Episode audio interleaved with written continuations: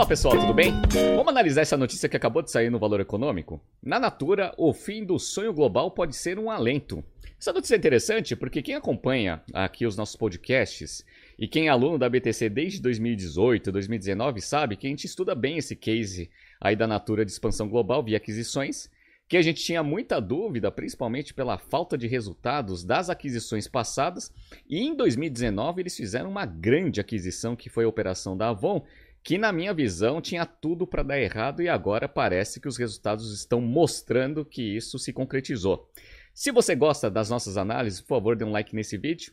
E se você puder compartilhar as nossas análises com pessoas que possam fazer bom uso delas, a gente agradece. Relembrando que no dia 18 do 10 a gente vai dar início para a última turma de 2022 do Price Strategy Program, um curso completo de precificação onde você vai aprender toda a parte do ferramental de precificação, assim como medir a gestão de valor tanto para a empresa quanto para o cliente na sua estratégia de precificação e como que a gente usa Price para alinhar estrategicamente a companhia. É um curso muito rápido, três semanas, mas ele é muito denso. Então vão ser seis encontros a partir do dia 18 do 10, última turma de 2022. Então entre no nosso site www.btcompany.com.br pricing e se inscreva e eu espero todos vocês aí daqui um mês. Legal? Bora! Então vamos entrar um pouco na notícia e aí eu vou relembrando um pouco das coisas que eu já vim falando aí da Natura nos últimos é, tempos, legal? Então, ó, ao desistir do sonho global que começou há uma década com a aquisição da australiana Aesop, a Natura Eco pode estar dando um alento aos investidores que sofreram perdas massivas com as ações da empresa ao longo do último ano, o, a, a despeito dos primeiros sinais negativos do mercado. Vamos ver o quanto que o investidor na Natura perdeu nesses últimos 12 meses? Então, ó, peguei o gráfico aqui da ação e aí a gente percebe aqui que lá em 2019 a ação estava sendo tradeada a uns 39 reais. Legal. Aí o que aconteceu? Lá no final de 2019 a Natura anunciou a aquisição da operação da Avon Internacional. Legal. Que eu sempre achei um ativo muito estressado porque Primeiro, era uma empresa em reestruturação, já tinha vendido principal, a principal operação no mercado norte-americano e aí o que tinha sobrado era uma empresa muito mal financeiramente. E a, a Natura viu uma oportunidade de comprar um ativo barato. Qual que foi a minha grande crítica em relação a essa operação? Ela foi barata de fato. E aí o mercado financeiro gostou. Tanto é que as ações ali no dia é, do, 9 do 2, é, bem pré-pandemia de 2020, estava sendo tradada a R$ 50,89. Então o mercado estava com bastante esperança que, pelo fato de ter pagado barato aí pelo ativo, isso tinha grande geração de valor Obviamente, se é o processo de integração ele funcionasse e também o processo de internacionalização. O que, que eu questionava bastante nas aulas, e eu deixei isso bem claro aqui também em alguns podcasts. A Natura tinha comprado a Aesop lá em 2012, 2013, que é uma empresa australiana, num segmento mais premium, legal, com loja física. E aí a ideia na época era você conseguir integrar as duas operações e conseguir fazer a sinergia funcionar para a expansão global das duas marcas. Legal. Isso aconteceu? Isto não aconteceu. E aí o que aconteceu? Lá em 2017, eles fizeram uma grande aquisição que foi a The Body Shop, né? uma empresa britânica que tinha o mesmo posicionamento aí da Natura, mas tinha né, no seu alicerce ali de canal de venda lojas físicas. E isso daí era uma coisa que a Natura vinha buscando é, internamente expandir o seu canal, não só para consultoras, mas também para as lojas físicas, porque o Boticário estava crescendo bastante aí pelo modelo de franquia. Legal, eu sempre achei que era o um modelo mais adequado para você conseguir competir de igual para igual com a própria Boticário. Legal. Só que, de novo, essa aquisição foi feita, gastou-se aí diversos bilhões de dólares, foi um bilhão de euros, na verdade. É, foi comprado da, da L'Oréal, e aí o que aconteceu? Esse negócio também não foi integrado de forma eficiente. Então você já tinha duas marcas internacionais que faltavam aí, é, em termos de divulgação de resultados é, para mercado, uma integração mais forte e uma expansão global de todas as marcas. Legal. E aí, isso já era um motivo de questionamento. E aí foi e comprou mais um ativo que a Avon, só que um ativo estressado. A Natura nunca tinha mostrado expertise de integração e também não tinha mostrado também expertise de expansão global. Agora com um ativo tão valioso a princípio ou pesado, né, para alguns, dentro da companhia, fazer esse processo de reestruturação ia ser um grande desafio e eu apostava que esse negócio não ia dar certo. Aí o que aconteceu? Veio a pandemia, né, a ação caiu pra caramba. Com o auxílio emergencial, as consultoras tiveram uma renda extra para comprar mais produtos Natura e isso potencializou os resultados da Natura na parte de venda direta. Legal. Até o final do ano aqui, como a taxa de juros estava bem baixa, alguns ativos eles estavam sendo bem valorizados. A Natura chegou a valer R$ 60,29. Só que os resultados financeiros começaram a se demonstrar aí pouco positivos, né? ou bem negativos aí pela expectativa do mercado.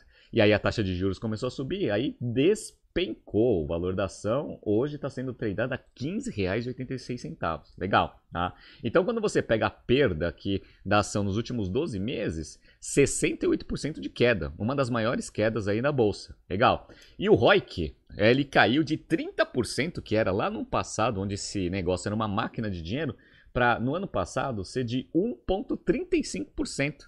ROIC sempre tem que ser acima do custo de capital. Como a gente sabe que as taxas de juros estão ali, aqui no Brasil, em torno ali de uns 13 e pouco, lá fora também, porque ela tem emissão em moeda estrangeira também, você percebe que tem uma destruição de valor na veia aí, dado o ROIC muito baixo em relação ao custo de capital. Perfeito, bora. Então, aqui um overview aqui de quanto que os investidores perderam aí, é, investindo aí na ação da Natura. Beleza, vamos voltar para a notícia. Então vamos lá. O Conselho de Administração da Natura se reúne a partir de amanhã é que, se vocês estiverem vendo na quarta-feira, né, hoje, legal, porque eu estou gravando na terça, para discutir a reorganização que pode levar à cisão da companhia em três. Então, aquela ideia de você juntar várias marcas e tentar ganhar sinergia com a integração bem feita, caiu por terra. Legal. Então, o que eles estão fazendo? Eles estão fazendo um passo atrás. Então, eles reconheceram os erros, viram que a aquisição da Avon ela era muito mais complexa do que eles achavam, legal, e que não conseguiram integrar estrategicamente os ativos da Aesop e muito menos da The Body Shop. Então eles vão dividir a empresa em três e aí vai tentar dar uma destravada aí no valor dos ativos individuais e vai simplificar bastante as operações, dando foco aí para aqueles negócios que eles de fato sabem tocar para conseguir eventualmente melhorar os resultados da companhia. Interessante isso, né? Tanto é que eles até mudaram de CEO, né? Com, contrataram o Fábio Barbosa, e a gente fez um BTC News passado para falar um pouco dos desafios que ele tinha é, que resolver dentro da Natura. Então, ó, de concreto, a companhia já sinalizou um corte drástico nos gastos da holding quando fez a primeira teleconferência de resultados no comando da Natura Co, Fábio Barbosa disse ter identificado medidas que incluíam demissões capazes de reduzir a a, as despesas da holding em 40%. Mas eu tinha mencionado que deixar a holding mais leve não ia resolver esse problema, porque é um problema estratégico de integração de ativos. E isso a Natura nunca demonstrou expertise para conseguir executar esse tipo de operação. E não é contratando um monte de consultoria que você vai conseguir. Legal? Então, agora o mercado financeiro está bem paciente, porque os resultados não estão vindo, e agora eles estão começando a fazer algumas ações um pouco mais drásticas. Então vamos lá. Se é verdade que a Natura cometeu e reconheceu vários erros no processo de integração com a Avon, notadamente na remuneração das consultoras de vendas. Também é fato que o processo de correção de rota já está em curso, com sinais de recuperação nos resultados da América Latina. Legal. Ah, então, tá, tá fazendo aí algumas ações para corrigir os problemas? Sim, de fato, né, uma empresa tão grande com tanto recurso é o mínimo que você espera de uma empresa desse porte para conseguir melhorar os seus resultados, dado que recurso é o que não falta. Legal, tá? Só que o resultado não está vindo. Então, eles vão agora, nesses próximos dias, discutir bem esse processo de cisão ali da Natura Eco em três empresas para ver se consegue simplificar bem a gestão de todos os ativos que ela tem dentro do seu guarda-chuva. Legal. Além disso, os fundamentos de curto prazo são negativos, com as margens ainda sob pressão e vendas fracas, enquanto a alta de juros continua pesando nas despesas financeiras. A alavancagem, que é a dívida líquida sobre EBITDA, já está em 3,5. Ou seja, não tem mais margem de manobra aí para fazer nada em termos de captação de recursos no mercado. Ah, então já não tem mais, mais muito o que fazer. É, redução de despesa ele tem um efeito que demora para começar a dar resultado aí, principalmente no curto prazo. Legal.